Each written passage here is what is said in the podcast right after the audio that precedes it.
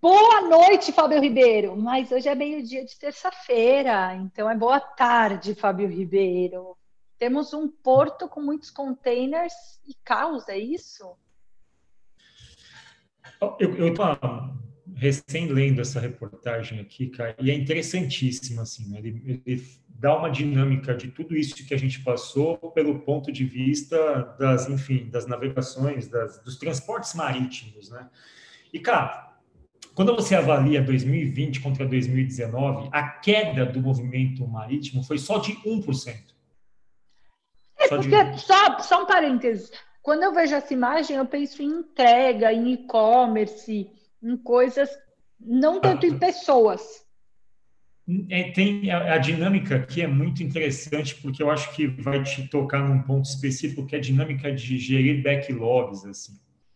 Qual que é o lance, cara? É, tem, tem um estado de normalidade, de equilíbrio no transporte marítimo, que é o seguinte: é, tem as rotas marítimas, você vai para um lugar, você desembarca containers, aqueles containers ficam no porto para os estivadores é, fazerem todo o processo de desembarcar mercadoria, entram novos containers e o barco segue ali, os navios seguem a vida. O que acontece, cara? É, na pandemia, o, o, mundo, obviamente, mudou a dinâmica disso. Né? Então, Hoje, especificamente, quando a gente analisa só no global, você vê uma queda meio relevante, mas durante um tempo houve uma queda de 15% e teve uma recuperação muito rápida. Mas o que acontece? Vários navios vieram para a América do Sul e para a África, logo no começo da pandemia, com suprimentos médicos. Só que, como as fronteiras estavam fechadas para comercialização de qualquer tipo de coisa, esses navios voltaram sem contêineres para os lugares de origem deles.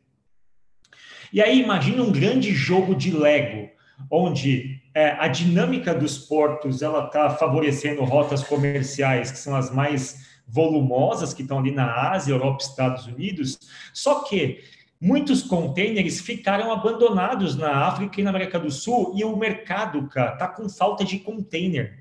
Por quê? Porque ele precisa recuperar containers que estão aqui nesses portos. Ao mesmo tempo, houve uma, um crescimento violento de demanda depois de uma queda brutal. E aí, o, quem produz container é a China.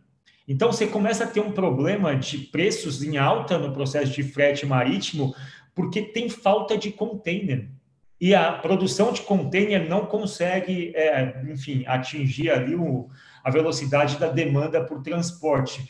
Então, da mesma forma que a gente, a gente Deve falou ter uma sobre... dificuldade, desculpa, vai lá.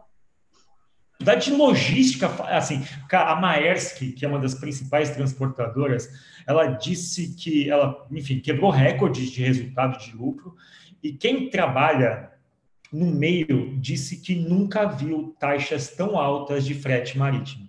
E o que acontece? Olha como esse negócio é, é, é, a dinâmica desse negócio é muito interessante, porque à medida que você tem esse problema, as empresas para contornarem o problema passam a transportar carga por estrada, então fazem, sei lá, 2 mil quilômetros por estrada com caminhão, mas um caminhão tem muito menos potencial do que um, um transatlântico desse, isso também encarece. De alguma forma, os portos, por sua vez, quando começa a ter esse boom de demanda sobrecarregam os estivadores. Então, você não consegue fazer um ciclo de desova, de desembarque rápido. Então, de novo, o container fica represado. Ao mesmo tempo, as pessoas em casa comprando no e-commerce, nos Estados Unidos, que compram da Ásia, ou seja, a dinâmica não fecha, não fecha. As peças, assim, esse mercado funciona no estado da arte quando ele está equilibrado. Mas basta desequilibrar uma peça que a gente começa a sentir falta, cara de container, o que é bastante interessante do ponto de vista de dinâmica. Né? Mas é, acho que todo o sistema ele é meio frágil hoje em dia, né, Fá? Você me falou isso pela primeira, a primeira vez, eu lembro que eu ouvi de você falando que hoje a gente enxugou muito as nossas redundâncias, né, Fá? O mundo digital permitiu que a gente não tivesse plano B para tudo. Porque ah, é inimaginável o Google não funcionar, é inimaginável não ter aquilo, aquilo outro. Então eu não tenho planos B, né? E para mim esse mercado é um pouco isso. Assim, eu não tenho um plano B explícito, competitivo. A gente não se preocupou muito com isso. E aí, quando uma, um pedaço da cadeia falha, falha tudo. E eu tá. fiquei refletindo, Fá, aqui, o tamanho da gestão de risco, né, e da gestão de demanda e da economia compartilhada de um navio voltar vazio. Apesar de ser ruim, eu fico pensando na oportunidade que existe, né, dessa gestão de demanda do ponto de vista de startups e de tecnologia sendo usada, né? É, hoje, claramente, quando eu bato o olho nessa foto, eu vejo que é uma parada vai, tecnológica, mas ela é muito mais uma tecnologia mecânica Fá, do que digital. Eu fiquei pensando como é que a gente pode, né, o tanto de oportunidade que existe para resolver problemas, às vezes pontuais e irrisórios, mas para traquear essa carga, para devolver esse, esse container. Eu fiquei pensando, cara, como é que eu imprimo um container 3D? Será que daria para eu conseguir diluir esse container e pegar ele de novo? Sei lá, tem tanto espaço, né, é, para a gente inovar nesse. Só com esse, com esse disclaimer. Eu acho que tem um monte de oportunidade para a gente melhorar, sabe? Tem mesmo. Ah, 2019, eu acho. Sim, 2019. Duas das dez empresas que mais levantaram grana é, naquelas rodadas de, investi de investimento, quando você vai no Crunchbase, que tem lá lista, as empresas que mais levantaram grana no ano, duas das que mais levantaram foram uma, que é o Uber dos Mares, que é uma empresa que ela se dedica a fazer isso, a alocação otimizada de, de containers, e a outra, o Uber das estradas, de caminhões, assim. Tipo, a logística, ela está entrando no estado da arte de otimização muito, muito forte, assim. Mas, ao mesmo tempo... É Talvez é mobilidade, né, Fá? Eu acho que tem um componente de logística, mas se a gente coloca mobilidade, a gente começou a ter muito fomento, né, disso. Então, acho que eu, eu até englobaria, para além de logística, uma discussão de mobilidade, diferentes modais, pessoas, cargas, misturado. É, tem tem uma, uma vasta gama de possibilidades aí, né? E aí a questão é, né, às vezes a gente compara um ano contra o outro nas empresas e vê que o faturamento foi o mesmo. Nossa, que ótimo, a gente manteve o faturamento. Mas uma coisa é você ficar, enfim, seis meses sem vender e depois vender tudo nos próximos seis meses. Você, tecnicamente, para vender tudo nos próximos seis meses, teve que dobrar algum tipo de operação teu. Ou seja, seu custo foi mais alto porque você ficou com um custo que você não deu vazão para ele quando você não vendia, e quando você vendeu o dobro, obviamente, você teve que completar ali mão de obra. Então, é mais do que olhar a venda no horizonte de um ano, é ver como ela se distribuiu. Porque essa irregularidade na distribuição impacta violentamente o custo. Esse custo é repassado para o frete, que é para o produto, nesse caso especificamente. Então, aqui, de novo, gestão de planejamento de demanda, essas coisas, eu, eu acho isso importantíssimo e é um assunto que eu sou fascinado, e esse item aqui especificamente me criou um certo fascínio extra pela, enfim, o quanto a gente está completamente sem estoques, né? A gente está muito enxuto. E aí qualquer parte que falha na cadeia né? coloca um cascata. Muito, muito é interessante. É quase uma dependência, né, Fá? Exato. Bom, ainda no New York Times aqui, reportagem interessantíssima, cara existe um fenômeno, e esse fenômeno ele é, é o, é, o, tipo de coisa que a gente vai começar a ver com um pouco mais de frequência. A gente vê isso no nosso mercado, cara, na nossa pequena operação. O que acontece? Quando a Amazon se instala em algum lugar e aumenta o salário, ela meio que força todo mundo a aumentar o salário junto. Por quê? Porque a Amazon ela tem, ela gera emprego. Então, o que está acontecendo? A Amazon determinou ali 15 dólares por hora como um salário base na economia ali, na, nas funções de base que ela tem de fábrica. As, as mesmas, os mesmos trabalhadores que trabalham em serviços federais, cara, eles ganham metade disso. Então, o que está acontecendo? Está tendo uma pressão gigantesca de legisladores para colocar o piso mínimo de 15 dólares por hora para equiparar o que a Amazon paga, para não criar uma disfunção das pessoas saírem do serviço federal para ir trabalhar na Amazon. Ou seja, é, a Amazon criou um parâmetro e falou: olha, é o seguinte, a gente vai pagar isso, vocês que se virem para pagar a mesma coisa. Não só com empresas federais, mas com empresas pequenas, assim, sei lá, armazéns pequenos e coisas do tipo. É a pressão que uma empresa dessa grande provoca. No passado foi o contrário. O Walmart se instalava na cidade e contratava mão de obra muito barata, porque tinha excesso de mão de obra. Então, o que acontece? Vai, vai trabalhar no Walmart vai ganhar um salário de fome lá. Só que, puxa, aí as outras empresas disseram, meu, se Melhor o Walmart do que nada. É. Que é o Walmart está pagando isso, eu vou pagar isso também. O que acontece agora é o contrário. Está precisando de mão de obra nesse tipo de trabalho. A Amazon colocou um parâmetro de 15 dólares a hora, então todo mundo tem que equiparar. Para quem é pequeno, cara, é um jeito da Amazon, ela mata o concorrente pequeno nem pelo preço, ela mata do tipo, olha, eu não vou deixar chegar mão de obra em você. Simplesmente Pouco, assim. Né?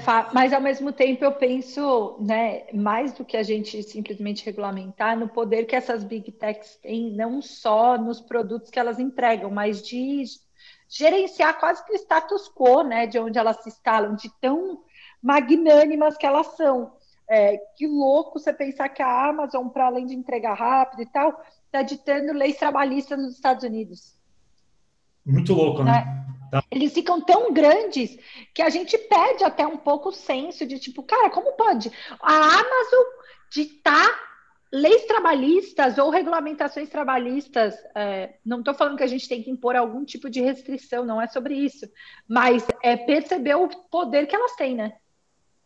É, e é um poder que, no limite, provoca uma, um impacto gigantesco em política econômica, política pública, orçamento da União, redistribuição de, de demanda, né, Fá? Também tem um pouco aqui de gestão de demanda. A Amazon, sabendo que ela pode pagar 15 dólares para não sofrer com escassez de mão de obra, já põe o teto lá e cola aí.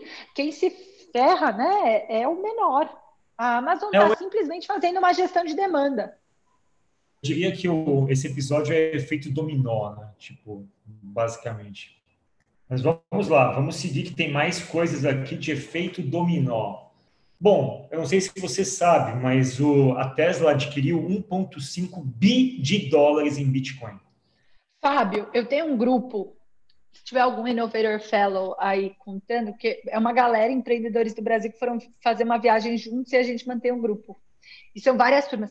Fábio, eu nunca vi um engajamento tão grande no grupo que no dia seguinte da turma discutindo se a compra do Elon Musk era um, um, um shot pessoal para render as ações de Bitcoin dele, se era uma, uma adequação dos investidores, se era marketing, se não era. Eu nunca vi um papo engajar tanto quanto a compra da Tesla, né, a reversão de um pedaço do caixa em Bitcoin, sabe? Foi o assunto mais discutido do grupo lance aqui pode ser qualquer coisa, mas eu acho que se você lê a matriz da decisão, ela é proteção contra riscos futuros, ou seja, eu preciso ter uma parte do meu capital em Bitcoin para não sofrer efeitos, por exemplo, de outras moedas mais voláteis, outras, outros instrumentos e ativos financeiros mais voláteis. Só que quando a Tesla movimenta essa fortuna no mercado, ela valoriza a moeda, ela cria atenção de outras empresas para dizer, olha, se eles estão fazendo, minimamente a gente tem que fazer de certa forma. Por exemplo, Apple e Netflix estavam fazendo a mesma coisa. Quanto que a gente vai reservar do nosso caixa para diversificar em Bitcoin? Só que aí é o seguinte, a Tesla fez isso e desde que ela fez isso, as ações dela começaram a cair. Por que que acontece, cara? Eu, por exemplo, posso não querer comprar Bitcoin. E eu estou na minha vida pessoal. Eu tomo o meu risco, eu gerencio a minha carteira. Só que se eu invisto na Tesla, não me cabe esse tipo de atribuição, porque eu, por tabela, estou investindo em Bitcoin. Você entendeu? Assim, eu estou investindo em você que investe em Bitcoin. Então, assim, se eu invisto em você e você faz alguma coisa, você está me dando um risco acessório. E fala, então, muitos reclamaram muito. Oi? E reclamaram muito que o Elon Musk fez isso meio que de um dia para o outro. Tipo, é, para ele foi um, era um pedaço irrisório, ele não tratou com a importância né, do marketing, o efeito rebote que isso traria. Então, vários investidores ficaram bem bravos, saiu um monte de coisa na mídia, porque eles não, ele não conseguiu medir esse efeito dominó, sabe? Pareceu meio leviano. Ou conseguiu e não contou para gente, porque o Elon Musk é desses. E como se trata de algo que envolve uma certa responsabilidade com o acionista, pô, é, é um movimento muito grande para você não dar previsibilidade, assim, ou nunca ter discutido isso previamente e tal. O fato é que a Tesla fez isso, várias empresas estão fazendo a mesma coisa, tentando identificar qual é a melhor estratégia para você diversificar sua carteira de investimentos tendo Bitcoin. A Tesla, ela não só comprou, ela não só comprou, ela disse: eu vou começar a aceitar que você compre meus carros com Bitcoin, ou seja, nisso ela ela começa a diminuir um pouco do risco que as pessoas tinham. É, tá, mas quem vai aceitar isso? Ela falou: eu vou aceitar. Só que a Tesla. Aí é... eu acho que tem um lance de marketing. Eu não acho que ele quis diversificar investimento. Eu acho que para mim foi uma jogada de marketing. Ah, tá, lá no fundo tem uma consequência de investimento, mas a minha sensação é foi uma jogada de marketing para criar um awareness sobre o assunto de que eles iam começar a aceitar Bitcoin.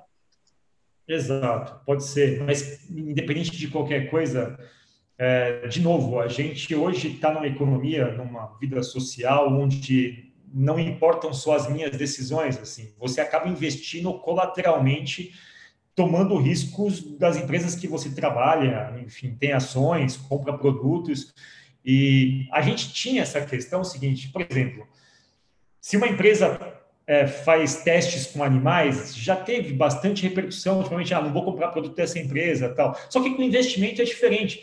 Geralmente a gente não faz esse tipo de raciocínio, tá? No que que essa empresa investe? Esse investimento que ela faz é contrário às minhas filosofias de vida, sociais ou coisas do tipo. Quando isso acaba confrontando, cria esse efeito dominó mesmo assim. Só que no caso da Tesla, cara, eu sinceramente eu acho que ele fez, eu não sei se fez no volume certo ou no tempo certo, mas se tem alguém que pode tomar esse risco e é um risco que para eles é um risco menor, é a própria Tesla, são as empresas grandes, porque se isso tiver isso... que vingar, vai ter que, se, vai ter que vingar desse lado, entendeu? E, e, por isso que eu acho que tem um pouco de questão de marketing, assim, de conseguir se posicionar como inovadora, como disruptiva, assim. Então, eu não eu, eu acho que, obviamente, teve diversificação, Fá, mas eles são os únicos que podem colocar um tamanho, uma parcela dessa de um bi e meio em risco, sabe? Então, eu, acabou... eu tenho esse filho. Você acabou de dizer, pô, a Amazon tem a capacidade de determinar uma política pública. O que a Tesla, Netflix, é. Apple está tá fazendo é o seguinte: olha, eu não sei se vocês estavam pensando em regular isso rápido, mas eu acho que é melhor vocês acelerarem o processo de discutir isso na economia real, de discutir Perfeito. como é que a gente para isso acontecer de fato e virar uma opção é, convencional, sem que a gente tenha essas dúvidas que existem hoje, em termos até de regulação mesmo. Perfeito, Fai. Acho que é a gente ficar atento não só no que as empresas falam, mas também no entorno delas, né? Então, Elon Musk, por exemplo, que é um dos, né, fundador, um dos não, é o fundador, né, lidera a, a Tesla, é, ele vive postando sobre isso, né? Ele vive falando sobre isso. Então, eu até colocaria que para além das marcas, Fá, tem uma possibilidade dessas pessoas conseguirem ditar, é, porque eles ficaram tão milionários, tão conhecidos, tão relevantes, que eles, indivíduos, têm poderes. Jeff Bezos, o Mark Zuckerberg, o, o Elon Musk, eles mesmos têm capacidade de ditar política pública, economia afins. Exato. E aí, cara, você caiu? Nossa, tá aí. Tô aqui. É isso, você tem razão, faz todo sentido. Eu acho que efeito dominó tem tudo a ver com esse episódio. Eu vou citar só o último artigo que tem a ver com efeito dominó. Vai. Olha isso aqui. Netflix Do... has created a TikTok clone that lets people scroll through funny clips. Hum, Netflix? Netflix? Eu li isso aqui e falei, calma aí, mas como isso, né? Está falando de efeito dominó, né, cara? E assim, o TikTok, a tua mecânica infanto-juvenil de fazer associações ali de pessoas e comportamentos, meio que se espalhou. É um vírus isso, é um crack, é um, uma doença, essa, essa síncope repetitiva de gestos é, deliberadamente desajustados para fazer qualquer tipo de venda, alusão a qualquer coisa. E a Netflix falou, calma aí, eu não preciso criar conteúdo, porque eu já tenho conteúdo. Tem um monte aqui. E eu tenho conteúdo engraçadinho que, que pode viralizar. O que, que a Netflix fez? Ela montou uma espécie de clone de feed do TikTok com seus próprios conteúdos em versões curtas e resumidas, para que as pessoas meio que consumissem ali pílulas de, de, de conteúdo dela, Pode ser que essas pessoas depois elas se sintam interessadas em ver o produto como um todo. Mas aqui ela falou o seguinte: é assim que vocês gostam? É, é esse tipo de estilo? Eu vou fazer Caraca, igual, Fábio. Mas já está disponível? Já, você já viu?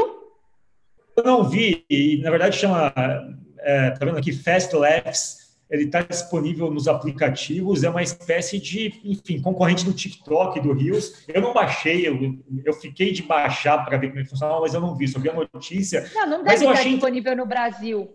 Nossa, eu achei muito inteligente, Fá. Eu achei muito inteligente. What happened there? Was that like somebody coming up to you and going, I'm married last year. I've been eating fried chicken skin every day since.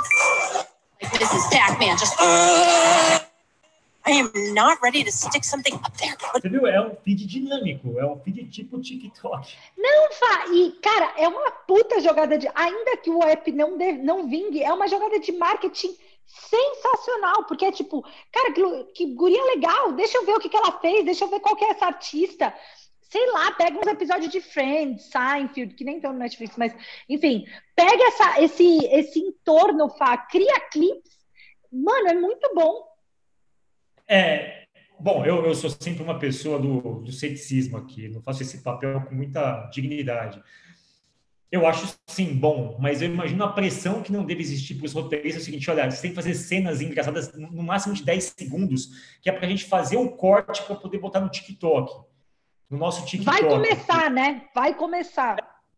Coisa pode ser o seguinte: as pessoas podem passar a achar que viram uma série por terem visto os trechos de 10 segundos da série e aí também não consumir o produto como um todo. Eu não sei até que ponto, eu acho ótimo que você veja um comportamento e traga para o teu produto.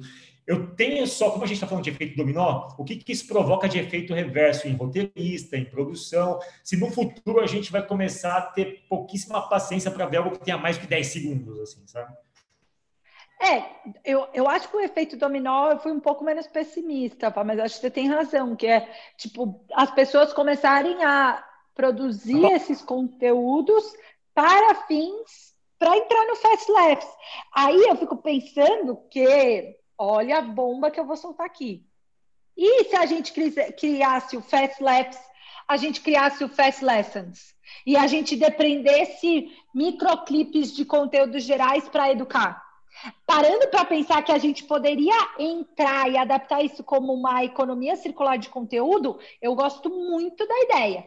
Não sei se vai canibalizar ou não, mas eu acho que tem até uma empresa aí que chama Mastertech que está fazendo isso. Eu falo, não sei, mas parece que eu já ouvi isso. Mas eu acho que essa reinterpretação é muito, muito legal. Exato. Bom, episódio do Baião de hoje, efeito dominó, falamos de, dos portos, do transporte marítimo, da Amazon, a gente falou da Netflix aqui sobre a sua imitação do TikTok e a gente falou da Tesla com seu movimento em relação a bitcoins, ou seja, um episódio de efeito dominó com as big techs. É isso, cara. Amei, Fábio Ribeiro. E ó, não sei não, mas eu acho que a gente podia acompanhar, fazer um tracking dessa novidade no Netflix é, e acompanhando, talvez, como uma grande empresa inova, né? Não necessariamente vai dar certo ou vai dar errado, mas acho que é um case bom para a gente acompanhar. Como é feito dominó ao longo dos baiões? A Netflix ela tem uma vantagem muito grande nisso, porque ela já tem os conteúdos. Total! Total. Dados. Dados sem qualquer tipo de exposição de marca, sem cultura de cancelamento, ela está com os, os conteúdos são dela. E, tá pra, e, é uma, e é um negócio para vender o produto dela. Então, assim, tem vários quick wins aqui nessa ideia, né? Várias Também acho. Ai, também acho, Fá. Vamos acompanhar ao longo dos baiões. Vamos colocar isso no nosso inconsciente, porque acho que vai ter um monte de lição aprendida aqui, Fá. Baião 97, no dia 9 de março, tá chegando o, o, o centenário, Fábio Ribeiro. Baião binário centenário. Muito grandioso. Boa, cara. Até mais. É isso. Beijo.